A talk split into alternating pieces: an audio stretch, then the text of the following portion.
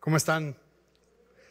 Qué gusto que podamos estar juntos, tomar este tiempo para seguir avanzando en el libro de Éxodo. Recuerda que estamos estudiando la Biblia verso a verso y nos encontramos estudiando el libro, el segundo libro de la Biblia, el libro del Éxodo. Y hoy vamos a estudiar con la ayuda de Dios el capítulo 11, capítulo 11 del libro del Éxodo. Quiero que recuerdes que estamos en una sección de este libro que son los eventos de liberación. Desde el capítulo 7 y hasta el capítulo 12 están estos eventos de liberación. El pueblo de Israel se encuentra en Egipto, esclavizado, y Dios ha escuchado su clamor y Dios lo va a liberar. Y Dios quiere llevarlo a un lugar, al desierto, para hacer un pacto con él. Pero antes, el pueblo tiene que salir de Egipto y resulta que el faraón no quiere dejar salir al pueblo. Dios está usando a Moisés, está usando a Aarón y entonces ante la resistencia y la testarudez del faraón, Dios está implementando señales, prodigios y maravillas en la tierra de Egipto. Hemos estudiado tres series de tres plagas, nueve plagas en total. Desde el agua convertida, el, agua del río, ni lo huelas, convertido en sangre, hasta tres días de completa oscuridad.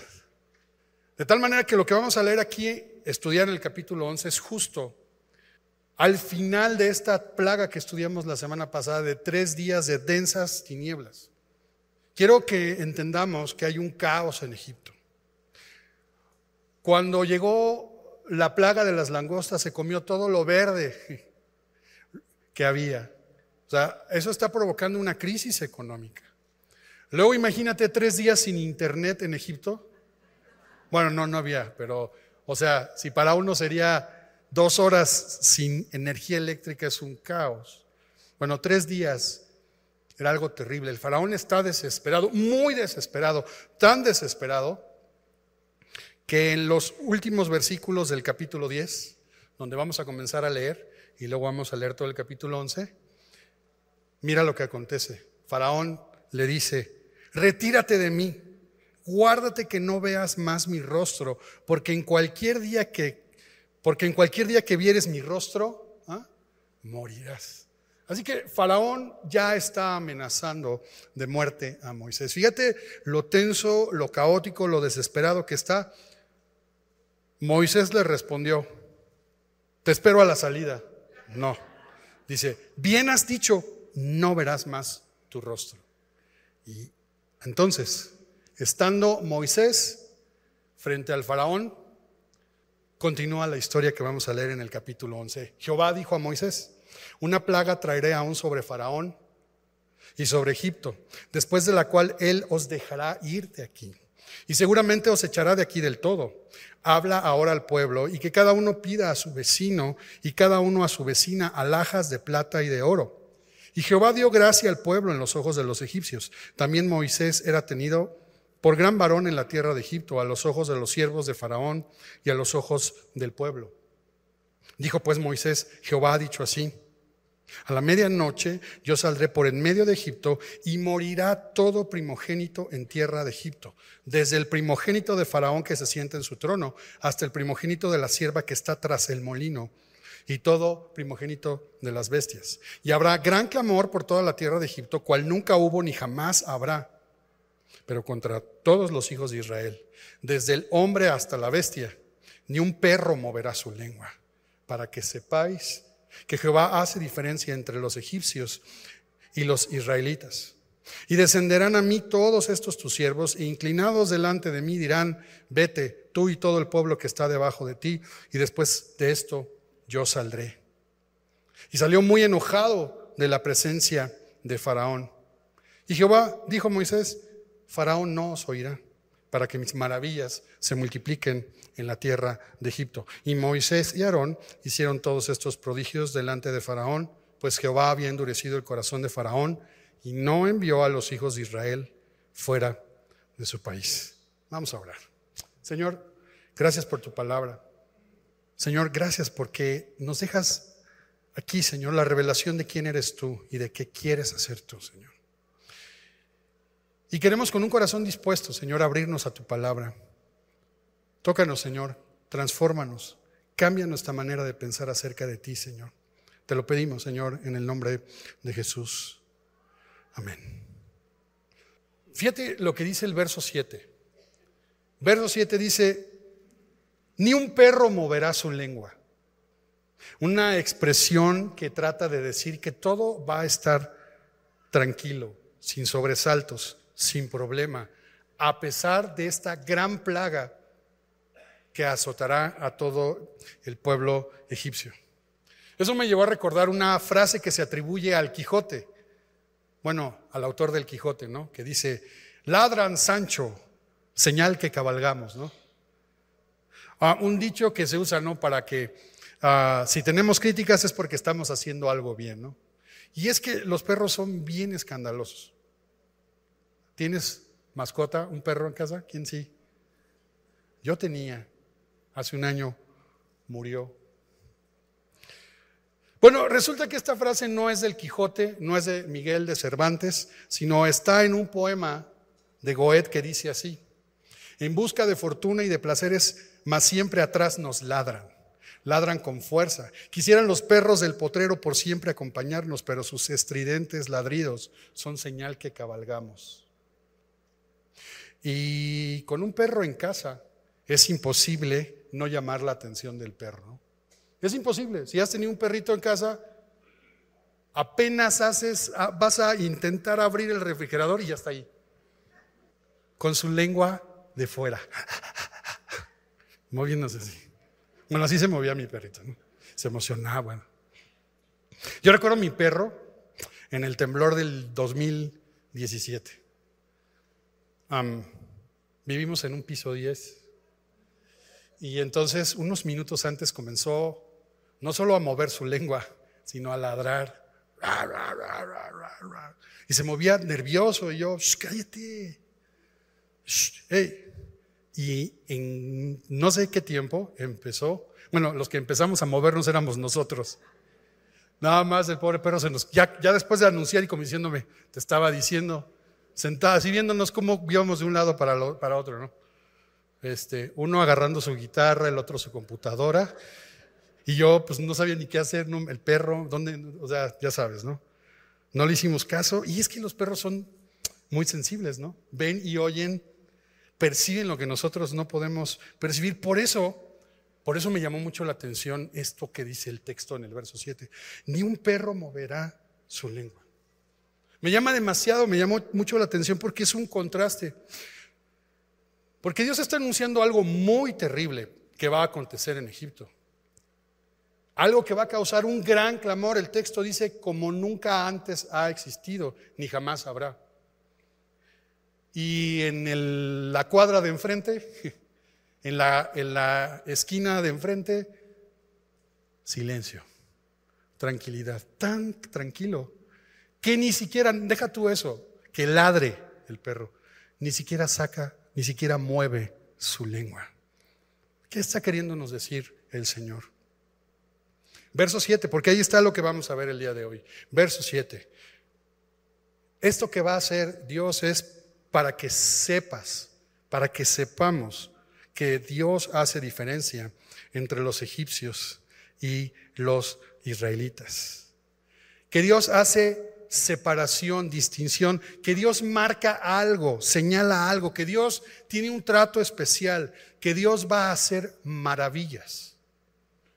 Lo que Dios va a hacer con esta décima plaga es una marca, un trato especial, un antes y un después. Es algo que va a dividir, a separar, es algo maravilloso.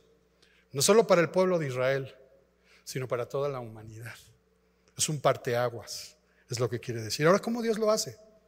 Acompáñame al verso 1 del capítulo 11. Y lo primero que va a hacer Dios, si tú quieres cortar algo, quieres partir algo, pues quizás un médico va a utilizar un bisturí muy filoso, no va a utilizar un machete. Y lo que Dios va a hacer es, va a hacer primeros tres versículos va a ser un corte con su gracia. Si el instrumento de Dios es la gracia. Y es la gracia. Y mira con atención, vamos a meternos al texto. va a parecer un poquito así como que, ¿qué quieres? ¿A dónde quieres llevar? Pero es la gracia. Estamos hablando de la gracia. Dios va a manifestar su gracia. Y con eso estará haciendo algo maravilloso. Estará haciendo una separación, estará haciendo un corte. Entonces, versículo 1, recuerda, está frente a Faraón, lo acaban de amenazar, eh, Moisés está frente a Faraón y lo acaban de amenazar de muerte. Y Dios le habla y le dice, hey, una plaga traeré aún sobre Faraón. Quiero que recuerdes algo, Moisés no sabe que viene una novena, octava, décima, onceava, no sabe lo que va a pasar. Dios cuando se encontró con él en el desierto, le dijo que iba a ser difícil, bueno, le dijo que lo iba a usar, que iba a ser difícil, que Faraón no lo iba a dejar salir y que iba a haber señales y maravillas. Y Moisés ha estado escuchando a Dios señal tras señal, momento. No sabe lo que va a pasar. Él no sabía que ya eran diez, que eran nueve. No, cada momento Dios lo va guiando a, a Moisés. Y entonces en este momento, mientras está frente al enfurecido faraón, le dice, oye, va a venir otra plaga. Ah, ok. ¿Qué plaga? Y no hay, no hay información todavía. Fíjate cómo lo dice Dios. Una plaga traeré aún sobre Faraón y sobre Egipto. Y mira lo que dice. Después de la cual Él os dejará ir de aquí. Después, y seguramente os echará de aquí del todo. No sabe Moisés qué va a pasar, pero sí sabe que esta será la última y la definitiva. Después de aquí no habrá más plagas. Después de aquí se acaba todo. Van a poder ser librados. Pero pon atención, no sabe cómo todavía, pero pon atención en lo que Dios le dice. Los dejará ir de aquí y seguramente os echará de aquí del todo. Mm, pues, ¿Qué vas a hacer, Señor? Son frases, es una frase muy fuerte, es una expresión muy fuerte. Observa esto, dejar ir y enseguida dice, echará de aquí. Es una expresión fuerte. dejar y echar es tan fuerte como si tomas una flecha, un arco y una flecha y lanzas la flecha. O sea, otra cosa es la puntería, pero la flecha va a salir sin misericordia, es una expulsión, es algo fuerte. Bueno, dejar ir y luego enseguida decir, echará de aquí, hace que la expresión sea doblemente fuerte, es una reiteración. Es una manera de enfatizar que aquí algo va a pasar, que es algo, no es como váyanse, sino es, van a ser expulsados, están siendo repudiados. Ahora, la palabra todavía es más fuerte porque esta palabra, echar, dejar ir, es una palabra que en el contexto bíblico se utiliza para correr a alguien. El ejemplo más claro del uso de, esta expresión está en Génesis 21. Génesis 21, verso 10, pero déjame solo brevemente explicarte qué está pasando. Génesis 21. Abraham y Sara. Hace unos meses estudiamos esto. Abraham y Sara no pueden tener hijos. Así que Sara le da a su sierva, Agar, para que así pudieran tener un hijo, Ismael. Pero después nace Isaac y en un momento está mirando Sara que Ismael se burla de Isaac.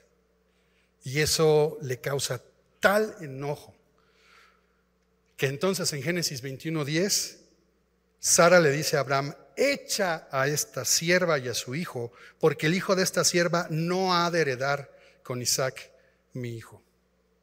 Entonces, lo que en realidad está diciendo, anticipando Dios que va a suceder es que Israel va a ser repudiado por el faraón. Después de lo que él va a hacer, va a ser lanzado como una sierva esclava que es aventada con las manos vacías, repudiada. Faraón, por miedo a perder lo que tiene como Sara en ese pasaje, quiere deshacerse del pueblo de Israel. Y eso es lo que está haciendo el faraón. Dios está anticipándole que el faraón está tratando al pueblo de Israel como se trata, como se maltrata, como se oprime a una mujer de la cual, una esclava, una sierva, a la cual después se desecha, se corre y se le manda con las manos vacías. Y la pregunta es, porque el punto de nuestra enseñanza es, Dios va a hacer diferencia entre Egipto Israel. ¿Qué diferencia o qué trato distinto va a hacer el Señor? ¿Qué quiere decir el Señor con esto? Bueno, mientras que Faraón trata a, a Israel como a una esclava, la oprime y la expulsa sin nada a cambio, Dios va a hacer algo distinto. Dios la va a liberar para celebrar un pacto con el pueblo de Israel para que le sirva y no la va a dejar salir con las manos vacías, sino que le va a procurar una indemnización. Y Dios está haciendo algo distinto. Por eso el verso 2, Dios dice, habla, le dice a Moisés, habla ahora al pueblo y que cada uno pida a su vecino y cada una a su vecina, no colchones, lavadoras y fierro viejo que tenga. Imagínate alhajas de plata y oro y vestidos Gucci que tenga. Bueno, eso es lo que la nueva traducción JL viviente haría. Y cuando tú y yo leemos esto, decimos, ¿qué es esto? ¿Es un asalto? ¿Es un robo? No encontramos relación con esto. Ahora, Éxodo 3:21. En el desierto Dios ya le había anticipado esto a Moisés. Yo daré a este pueblo gracia en los ojos de los egipcios para que cuando salgáis no vayáis con las manos vacías, sino que pedirá cada mujer a su vecina y a su huésped alhajas de plata, alhajas de oro y vestidos. La ropa en aquel tiempo era un lujo, se hacía a mano, la tela se era muy costoso eso. No era fácil de tener. Así que era no solo oro, plata, era, era algo costoso. Los cuales pondréis sobre vuestros hijos y vuestras hijas y despojaréis a Egipto.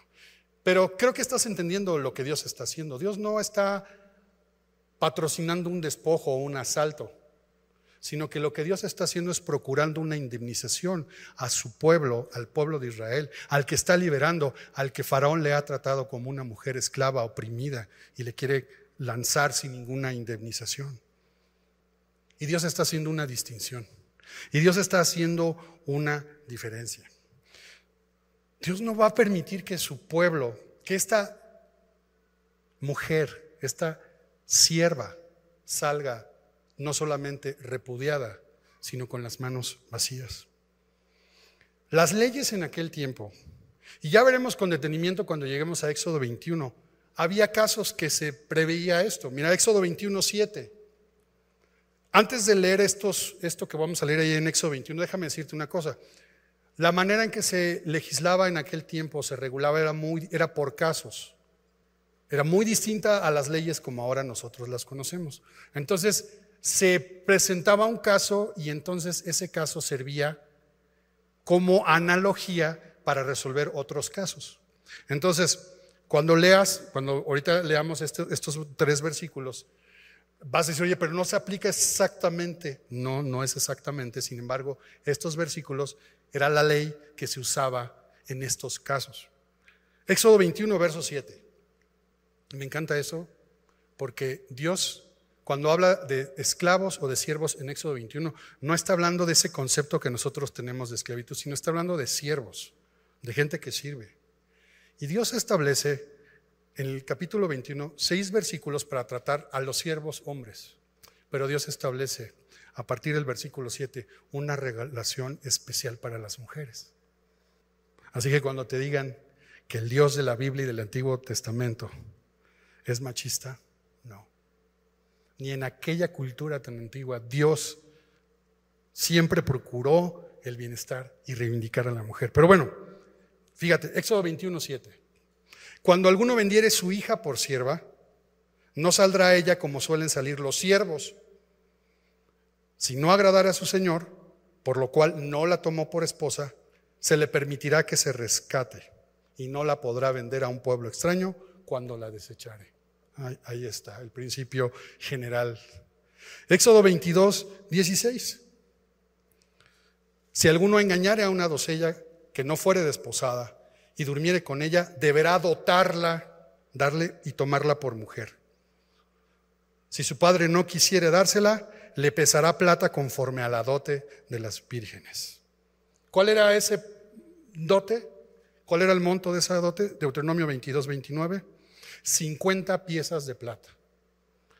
El precio para un esclavo en aquellos tiempos eran 30 piezas de plata, pero Dios dijo, ah, ah, si es el caso de una mujer, sierva, 50 piezas de plata. Dios está haciendo una gran distinción. Otra vez, Israel para Faraón es una sierva esclava, oprimida, que no sirve ya, no lo quiere, la va a repudiar. Pero para Israel, pero para Dios Israel es esa mujer a la que Él va a liberar, la va a tomar, le está procurando una indemnización y la va a hacer su hija, la va a hacer su pueblo. Y eso es lo que Dios está diciéndole a Moisés. Jehová es el Señor que libera a esta sierva oprimida y está actuando como un novio, como un novio haría con la que se va a casar con su novia, pagando una dote. Y la dote era ese precio no de compraventa de la mujer, sino era una garantía de estabilidad del matrimonio. El novio daba una suma de dinero al papá como garantía de que iba a cumplir con ese pacto. A partir de hoy en semillas, si te quieres... Creo que así no habría divorcios, ¿no? Tres millones en garantía. No, no me hagas caso con eso. El novio tenía que dar una garantía. Y eso es lo que está haciendo Dios. No solo está distinguiendo a Israel del trato, del maltrato de Faraón, sino que la está redimiendo.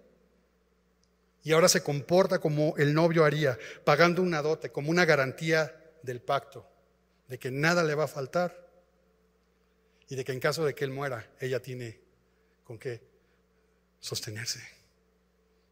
Éxodo 6, Éxodo 6, verso 6. Porque Dios le, dice esto a Moisés, dirás a los hijos de Israel, yo soy Jehová yo os sacaré de debajo de las tareas pesadas de Egipto y os libraré de su servidumbre y os redimiré con brazo extendido y con juicios grandes y os tomaré por mi pueblo y seré vuestro Dios. Os tomaré como el esposo toma por mujer a su novia. Es un pacto. Dios quiere hacer un pacto. Dios no solo quiere liberar a Israel, de la esclavitud y de la opresión. Dios solo, no solo es un gestor que le va a procurar su indemnización constitucional, sino que Dios va a liberar a su pueblo, va a procurarle una retribución, le va a llevar al desierto y la está tomando para que sea que su pueblo y para que Él sea el Dios de su pueblo. Así dice versículo 7 de Éxodo 6, vosotros sabéis que yo soy Jehová vuestro Dios, que os sacó de debajo de las tareas pesadas de Egipto. Y os meteré en la tierra por la cual alcé mi mano jurando que la daría a Abraham, a Isaac y a Jacob, y yo os la daré por heredad.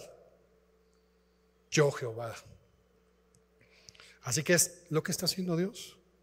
Por cierto, esta es una costumbre que podemos ver en el libro de Génesis. Simplemente cuando el siervo de Abraham va a buscar mujer para su hijo Isaac, lleva regalos para la familia de Rebeca, es una dote.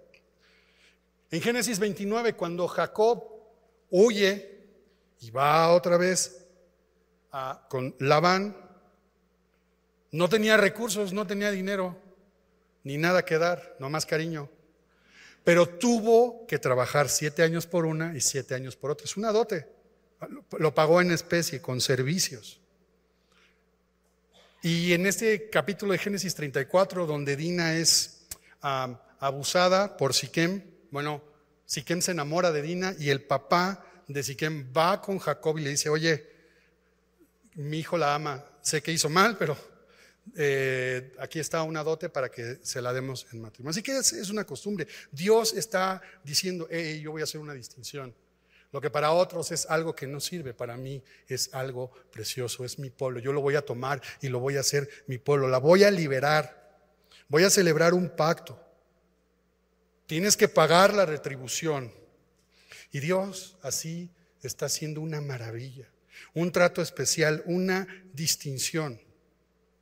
Porque Dios va a celebrar un pacto con ellos.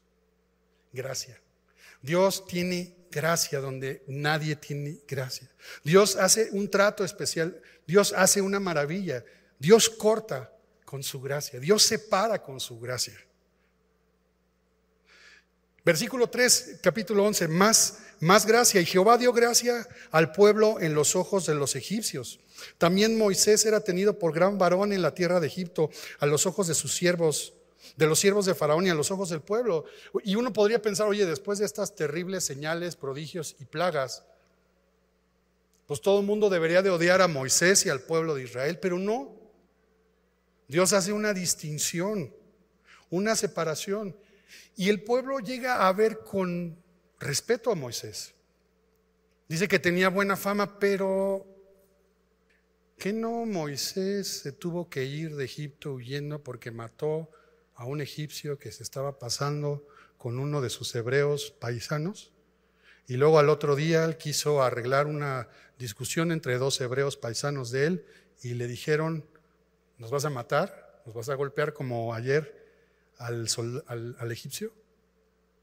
Y ahora tiene fama, buena fama, tiene buen nombre, es un gran varón en la tierra de Egipto, es respetado por los siervos de Faraón y por todo el pueblo. Gracia de Dios, gracia de Dios. Dios no solo corta con su gracia, liberando al oprimido, al esclavo, al despreciado, sino Dios es capaz de limpiar nuestros antecedentes, de hacer un antes y un después en nuestra vida, de ser prófugos de nuestras malas decisiones o ser prófugos de las malas decisiones de otros en contra nuestra, de la culpa y de la vergüenza, y Dios es capaz de cortar con su gracia y hacer algo distinto y maravilloso. Tanto que en el mismo lugar donde antes pudimos haber sido como Moisés, despreciados o acusados por culpa nuestra, ahora podemos llegar a tener esa gracia de Dios que nos distingue y tener gracia ante la gente. ¿Te das cuenta? Dios hace separación, Dios hace división, Dios hace maravillas y Dios corta, Dios separa con su gracia. Versículos 4 al 8. Dios va a utilizar otra herramienta para hacer un corte. Y esta no es de las que nos gusta. No es de las preferidas, porque ahora, versículo 4, Dios va a cortar con el juicio. Y yo sé que dirías, pues mejor déjale ahí, José Luis. ¿Qué te parece si terminamos cantando gracia y ya ahí le dejamos? Pero no. Fíjate bien, ahora Dios va a cortar con juicio. Gracia ahora juicio. Dijo pues Moisés, Jehová ha dicho así, a la medianoche yo saldré por en medio de Egipto y morirá todo primogénito en tierra de Egipto. Ah, aquí viene la revelación de lo que va a suceder. La décima señal, prodigio, plaga. Va a morir todo primogénito. ¿Cuándo? Esa misma noche en ese mismo momento. No solo es la plaga la última, la definitiva, sino es inmediata, esa misma noche. ¿Por qué a la medianoche? Bueno, primero porque Génesis 1 nos enseña que el día comienza cuando se pone el sol, no cuando sale el sol. Fue la, la tarde y la mañana del día, y así nos cuenta Génesis 1. Pero la medianoche es el lugar, es el momento más profundo y más oscuro. Recuerda que no hay luz. Entonces la gente se duerme cuando se eh, anochece. Entonces a la medianoche es un punto de plenitud, donde la gente está completamente dormida y es el momento de mayor vulnerabilidad. Pero no solo eso, Dios dice, yo saldré. Y yo creo que nadie quisiera esa visita, ¿verdad? Pero lo que quiere decir es que Dios, siendo el autor de todas las señales y maravillas, Dios ha usado a Aarón, Dios ha usado a Moisés, han utilizado la vara, han hablado, han tomado polo, han tomado agua. Dios ha usado diferentes medios para hacer presentes sus plagas, pero en este caso, Dios mismo está diciendo, yo lo voy a hacer. Dios mismo va a herir Egipto en lo más doloroso, en, lo, en el corazón de Egipto. Morirá todo primogénito. Y yo sé que nuestros ojos de esta modernidad nos llevan a pensar que injusto.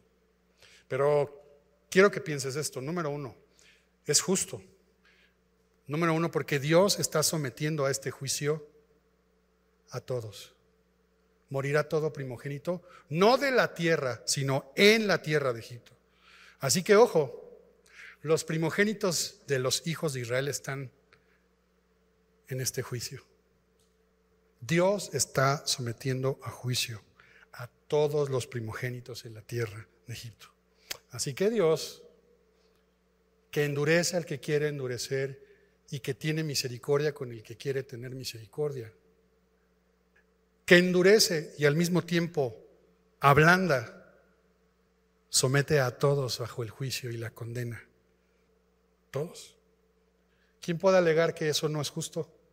¿Quién podría alegar que ha tenido méritos para escaparse por sí mismo de este juicio. ¿Quién puede? Nadie. ¿Por qué primogénitos? Bueno, recuerda, los primogénitos en, en ese tiempo era el heredero. En este caso, imagínate, el primogénito del faraón es el heredero al trono y era considerado un dios. En la cultura, el primogénito, ya lo hemos platicado muchas veces, implica el que va a aportar el nombre va a continuar con el linaje y va a ocupar un lugar en la familia que va a procurar el bienestar, la seguridad de, toda la tribu, de toda la familia. Así que es golpear en el corazón de Egipto. La diosa Isis protegía a los niños, supuestamente, y esta plaga otra vez más va a demostrar la incompetencia de la religión egipcia y de sus falsos dioses en quienes confiaban. Va a simbrar, mientras que el corazón estaba endurecido de Faraón, Dios va a penetrar el corazón de Egipto y está cortando ahora con un juicio. ¿Por qué? ¿Por qué traería Dios tal calamidad? También Dios es soberano. Dios es siempre santo, bueno y justo, aún en sus juicios. Porque su propósito no es favorecer a alguien y desechar a alguien nada más, sino porque Él desea cumplir su voluntad en la tierra. Por cierto, su voluntad es salvar a la humanidad. Cualquier Dios, cualquier cosa que Dios haga es una cosa correcta, justa, santa, buena. Pero también, recuérdate, Faraón se estaba metiendo con el primogénito de Dios, que es Israel, Éxodo 4:22. Otra vez Dios le dice a Moisés, dirás a Faraón, Jehová ha dicho así, Israel es mi hijo, mi primogénito. Ya te he dicho que dejes ir a mi hijo para que me sirva, mas no has querido dejarlo ir. He aquí yo voy a matar a tu hijo, tu primogénito. Así que recuerda esto. ¿No fue Faraón, Éxodo 1, que ordenó a las parteras que si nacía todo varón que naciera de los hebreos, ¿qué iba a ser? echado al río. Así que Dios los está juzgando. Dios está juzgando a Faraón. Dios está haciendo algo fuerte, duro, tremendo, pero Dios está distinguiendo, está ahora cortando con el juicio. Verso 6 dice, habrá gran clamor por toda la tierra de Egipto, cual nunca hubo ni jamás habrá. No es el lamento de los primogénitos, es el lamento de la familia que poco a poco va descubriendo que hay que murió el primogénito. Y entonces comienza una cascada de lloro, de dolor y de lamento, cual nunca hubo ni jamás habrá. Pero ojo, verso 7, y aquí está el punto que estamos estudiando hoy. Pero contra todos los hijos de Israel, desde el hombre hasta la bestia, ni un perro moverá su lengua, mientras que todos están sujetos a este juicio, mientras que todos están avisados y no hay nada que puedan hacer y habrá este lamento. Dios le está diciendo, hey, pero contra ustedes, aun cuando están sujetos a este juicio, hey, quietos, tranquilos. Ni un perro moverá su lengua. Porque voy a hacer una diferencia con ustedes, porque voy a hacer un trato especial con ustedes. Voy a hacer algo maravilloso. Espera. Eso es lo que le está diciendo. ¿Qué va a hacer Dios? ¿Cómo va a, hacer que sea que escapen los primogénitos de Israel de humano y de bestia? ¿Cómo le va a hacer? Bueno, eso está en el capítulo 12, no te lo pierdas la próxima semana. Pero Dios le está diciendo, tranquilo, allá van a llorar. Pero aquí, tu perro ni siquiera va a sacar la lengua, dormido, como lo que es el rey de la casa. No, no es cierto. Porque el perro, en, en nuestra sociedad el perro es el rey de la casa. Pero en aquel tiempo el perro era detestable. No tendrías hoy una rata de alcantarilla por mascota en tu casa, ¿o sí? Levanten la mano los... No, tendrías, bueno, así era considerado el perro. No, nosotros hoy lo hemos humanizado demasiado. La palabra con la que en hebreo se nombra perro es, otra vez se me olvidó cómo se dice en hebreo, ya saben que yo hablo muy bien hebreo, ¿no? No, ya sabes que no. Pero la palabra en español significa todo corazón. ¿Y a poco no son todo corazón? Es que me vuela la cabeza esta manera en la que Dios quiere enseñarnos que Él va a hacer algo distinto, que Él quiere hacer algo distinto. Que ni el más detestable de los animales en aquel tiempo, que es bien escandaloso, porque los perros sacan su lengua porque tienen calor, o porque te quieren mostrar cariño, o porque están nerviosos. Pero dice, ni siquiera lo que más detestas, el molesto perro que tienes ahí, que no lo son. Ni siquiera va a estar dormido. Por allá van a estar llorando y ladrando los perros. Y por este lado ni siquiera van a mover su lengua porque Él está haciendo algo distinto. No vas a sufrir ningún daño, es lo que le está diciendo. Tranquilo, no va a pasar nada. Dios haría y Dios va a hacer una diferencia entre los primogénitos de los egipcios y los primogénitos de Israel. Y lo va a hacer a través de la celebración de un ritual sustitutorio que veremos la próxima semana. Pero mientras tanto está el anuncio. Va a venir la peor de las plagas, inmediata, contundente. Dios cortando con su gracia y Dios cortando con su juicio. Pero contra Israel no va a pasar. Pero no solo ahí, porque el verso 8 dice, van a descender a mí todos estos tus siervos y inclinados delante de mí dirán, vete. Qué diferente es echar y expulsar que decir, vete, adelante, vete, tú y todo tu pueblo que está debajo de ti, y después de esto yo saldré. Y ahí se terminaron las palabras que dio Moisés a Faraón. Salió muy enojado de la presencia de Faraón. Ahora, Dios está haciendo una distinción aquí entre Faraón, los siervos de Faraón y el pueblo egipcio. Ya lo habíamos visto en el versículo 3, cuando vimos que Dios les dio gracia, pero observa esto. Los siervos y el pueblo van a descender, van a humillarse, se van a inclinar delante de Dios y van a decir, vayan. Y esto me hace ver que esta distinción, este juicio que Dios hace, esto que es algo tremendo y terrible, es también una puerta que nos enseña cómo Dios hace una distinción y nos permite a través de esta maravilla esto que es muy fuerte, mostrarnos cómo Dios tiene un corazón para salvar a todas las naciones. Aún los egipcios iban a rendirse. Y esto me habla de esa puerta a los gentiles que abre el Evangelio. Se están cumpliendo los propósitos de las plagas para que mi nombre sea anunciado en la tierra, versículo 16 del capítulo 9, para que sepas que de Jehová es la tierra, capítulo 9, verso 29. Capítulo 10, verso 2 de Éxodo, para que sepáis que yo soy Jehová. El propósito de Dios es salvar. Y Dios es Dios, y en su potestad sola corresponde el salvar. Dios hace una distinción, una marca, un trato. Dios usa su gracia y Dios usa su juicio. Dios endurece a quien quiere y extiende su misericordia a quien quiere. Dios está haciendo algo maravilloso para liberar a su pueblo.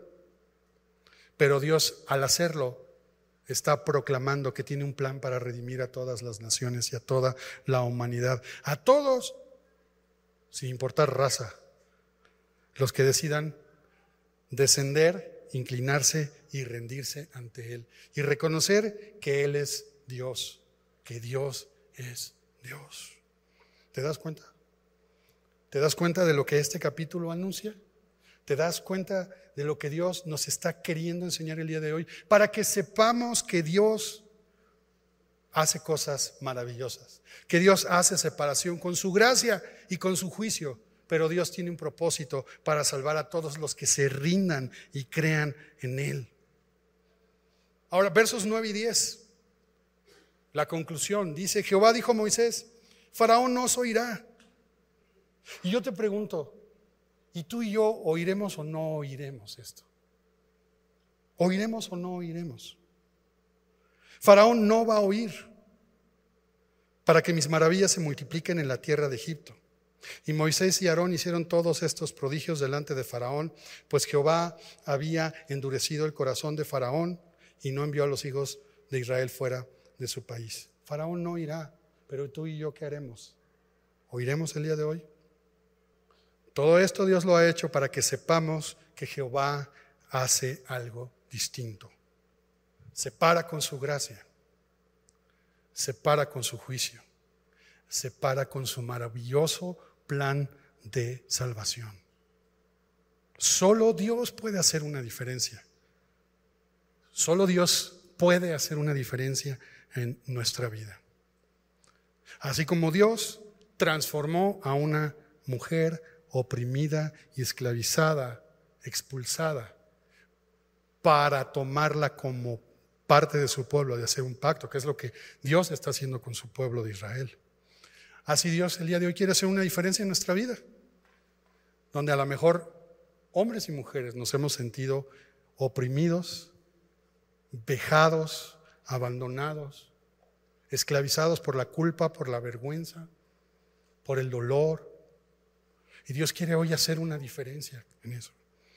A lo mejor eres como Moisés y la regaste y cargas como forastero la culpa y la vergüenza de haber lastimado, de haber pecado contra otros, de haber odiado, porque a lo mejor te odiaron porque a lo mejor te lastimaron y vives como un forastero en el desierto.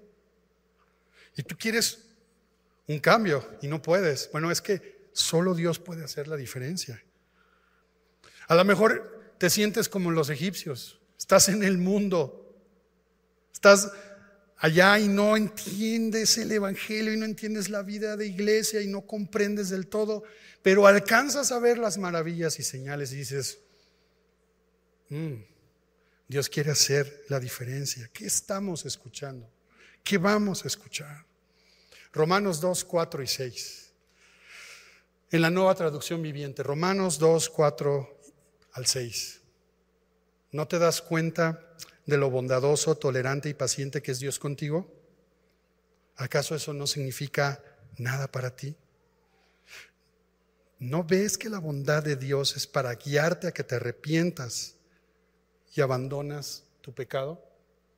Pero eres terco y te niegas a arrepentirte y abandonar tu pecado. Por eso vas acumulando un castigo terrible para ti mismo, pues acerca el día de la ira en el cual se manifestará el justo juicio de Dios. Él juzgará a cada uno según lo que haya hecho. Solo Dios puede ser la diferencia. Solo Él es la diferencia. Cortando con su gracia, cortando con el juicio, pero cortando con lo maravilloso de su plan de salvación. Porque sí, hay una forma de escapar de la condena. Porque sí, hay una forma de escapar de la opresión, de la vergüenza, de la culpa y del pasado que nos abochorna. Sí hay, y esa diferencia es Dios. No hay punto de aplicación, no hay mensaje de superación o motivacional que pueda hacer esto. Solo Dios hace la diferencia. Solo Dios. Solo Dios es capaz de restaurar. Solo Dios puede hacer la diferencia en nuestra vida. Solo Dios puede hacer que mientras hay un clamor y un dolor, en nuestro corazón haya tranquilidad, silencio, que ni aún el perro mueva su lengua, porque Él quiere salvarnos. El punto es arrepentirnos, cambiar nuestra perspectiva cambiar nuestra perspectiva de, qué? de Dios, para que sepamos que Él hace algo diferente, que Dios no es como nosotros lo hemos pensado. No hay otra cosa que pueda transformar nuestra vida que saber, conocer y entender quién es Dios.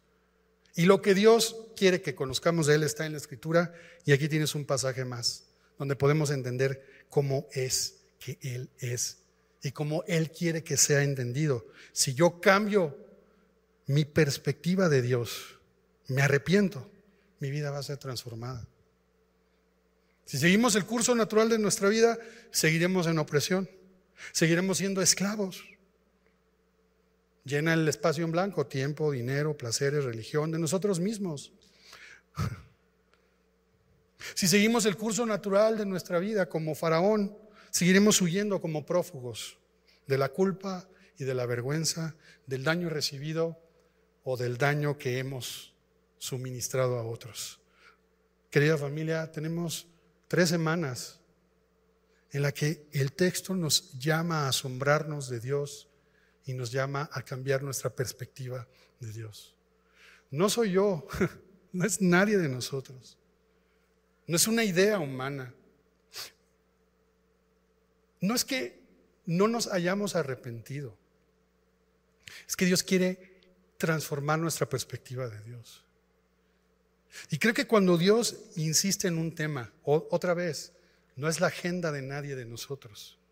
Creo que tenemos que hacerle caso. Creo que Dios quiere que miremos con otros ojos quién es Él. A lo mejor pensamos que ya lo conocemos bien, pero Dios es el único que puede hacer la diferencia en nuestra vida. Con su gracia, con el juicio, con sus maravillas. Dios es el único que puede hacer la diferencia en nuestras vidas porque solo Dios es Dios. Solo queda rendirnos.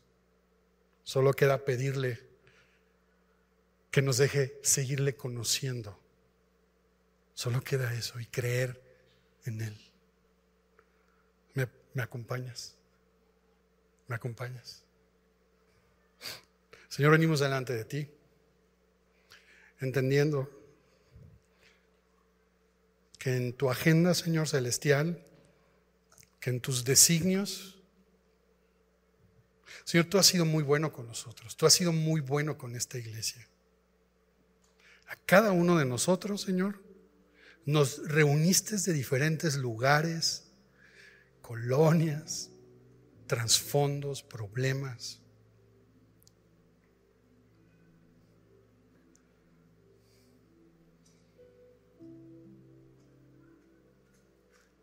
Y nos llamaste a tu familia, Señor, a ser parte de tu pueblo. Y solo podemos agradecerte eso, Señor. Tú quieres hacer algo entre nosotros, Señor. Lo has hecho día a día, Señor. A pesar de nosotros, tú quieres hacer la diferencia en nuestras casas, en nuestros matrimonios, en nuestras relaciones, en este lugar, Señor. que solo por tu gracia nos has permitido estar aquí, Señor. Padre, hoy solamente venimos, sí, con, con nuestras cargas, con nuestros problemas, con nuestros dolores, con nuestras dudas, a rendirnos delante de ti, Señor. Tú eres Dios, el Dios que hace cosas maravillosas, el Dios que marca con gracia y con juicio, pero que Dios hace maravillas para que sea accesible a todos tu salvación. Señor, venimos delante de ti a rendirnos una vez más. Cambia nuestra perspectiva de ti, Señor. Pone en nosotros, Señor, otra vez un deseo por tu palabra, un deseo por buscarte cada mañana, un deseo por admirarte, por no quererte hacer a nuestro entendimiento, sino simplemente rendirnos delante de ti, Señor. Aquí estamos, Padre.